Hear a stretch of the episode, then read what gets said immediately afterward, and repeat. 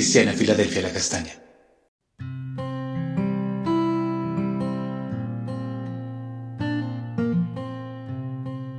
Amada Iglesia, recibe abundantes bendiciones en este día. Continuamos con el tiempo devocional y estaremos leyendo Proverbios capítulo 11 versículos 2 y 3 que dicen así. Cuando viene la soberbia viene también la deshonra, mas con los humildes está la sabiduría. La integridad de los rectos los encaminará, pero destruirá a los pecadores la perversidad de ellos. Hoy estaremos hablando acerca de la soberbia y la perversidad. Recuerda que estamos aquí en nuestro estudio de los contrastes y vamos a estar hablando del primer aspecto, la soberbia. Se define como la insolencia, la presunción, la persona que no escucha a otro, principalmente a las autoridades, se levanta en desobediencia contra ellas tiene un sentimiento de superioridad que lo lleva a presumir de sus ideas, sus cualidades y menospreciar lo que dicen los demás. Se expresa de diferentes maneras. Cuando se enoja, de una manera exagerada frente a una contrariedad, la altanería, la altivez, la arrogancia, la vanidad, son algunas de las expresiones de la soberbia. Esta conducta era tan grave que en Deuteronomio 17:12 dice la palabra, y el hombre que procediere con soberbia, no obedeciendo al sacerdote que está para ministrar allí delante de Jehová tu Dios, o al juez, el tal varón morirá y quitarás el mal de Israel. ¿Qué sucede al corazón soberbio?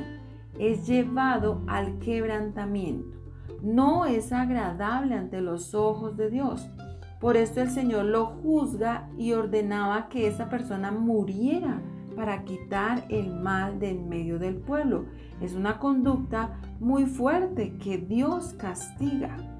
Contrario a la soberbia, en este pasaje está la humildad. El hombre humilde reconoce quién es Dios y se postra ante su presencia, obedece y acepta su autoridad. Esta vida sabe que Dios es superior y aunque es imperfecto, con limitaciones propias en su condición humana, reconoce que tiene un Dios todopoderoso que actúa por él, que Él está en control de todas las cosas, que Él es quien gobierna todo, Él es el Señor de la creación y no justifica sus faltas. Él siempre acude ante Dios para recibir la ayuda oportuna. Al humilde Dios lo enaltece, lo recompensa con riquezas, honra y larga vida. Lo perdona, lo ama. Miremos lo que dice 1 de Pedro 3, 3 y 4. Que la belleza de ustedes no sea la externa, que consiste en adornos tales como peinados ostentosos, joyas de oro y vestidos lujosos. Que su belleza sea más bien la incorruptible la que procede de lo íntimo del corazón y consiste en un espíritu suave y apacible. Esta sí que tiene mucho valor delante de Dios. Esta es la enseñanza que nos da el Señor. Este es el primer contraste, la diferencia entre un corazón soberbio y un humilde. Que el Señor nos ayude a mirarle siempre a Él, a caminar en su voluntad, obedeciendo su palabra y quebrantando el corazón ante su presencia en adoración, alabanza, que irradiemos la belleza que proviene del interior de un corazón con un espíritu suave y apacible. Vamos a seguir mirando nuestro segundo contraste, la integridad. Se define como la simplicidad, la perfección, la inocencia en el Antiguo Testamento se miraba como la condición de una persona que era intachable, perfecta, sincera, sensata, recta. Pero en el Nuevo Testamento esta definición nos habla de honestidad y también de aquella persona que actúa conforme a las buenas obras. Lo que dice la palabra es que la integridad traza un camino para el hombre que actúa en rectitud. Es un sendero de bendición. Dios guía a esta persona, lo acompaña, lo bendice. Esta es la vida que debe tener todo aquel que decide seguir a Jesús y que actúa conforme a su voluntad. como dice 2 de Corintios 5, 17. De modo que si alguno está en Cristo, nueva criatura es. Las cosas viejas pasaron y aquí todas son hechas nuevas. Hay un camino de bendición para aquellos que siguen a Jesús, un nuevo comienzo. Toda la antigua manera de vivir queda atrás y cuando caminamos mirando a Jesús entraremos a un sendero de bendición.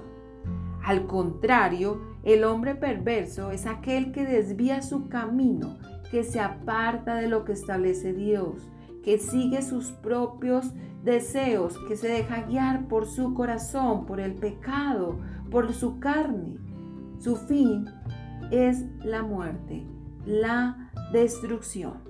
Por esto el Señor hoy nos invita a mirarle a Él, a despojarnos de la condición de pecado y caminar en su perfecta voluntad, rindiendo nuestro corazón ante Él, en su presencia, reconociendo que Él es Dios.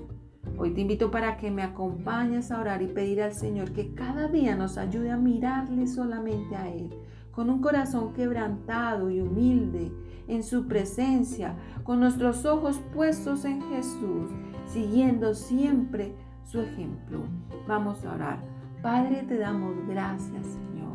Gracias, Señor, por tu amado Hijo. Hoy venimos ante tu presencia, Padre, y te pedimos, Señor, que nos ayudes a caminar con un corazón quebrantado y humilde delante de ti, Señor, a seguir tus pasos, a caminar conforme a tu perfecta voluntad, a rendir cada día nuestro corazón en tu presencia, a postrarnos, a adorarte, a bendecir tu precioso nombre.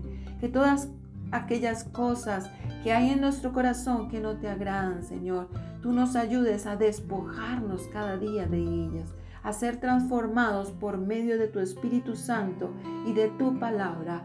Que esta palabra imparta vida en nuestra vida que podamos ser limpios y transformados cada día en tu presencia. Te amamos, Padre, te bendecimos en el nombre de Jesús.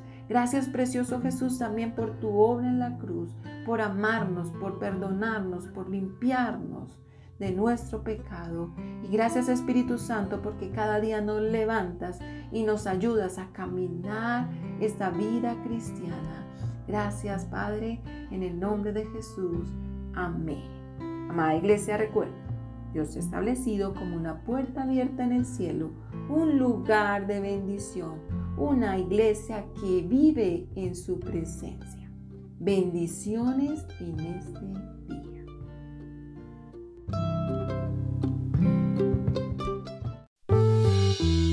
...2022... ...2022...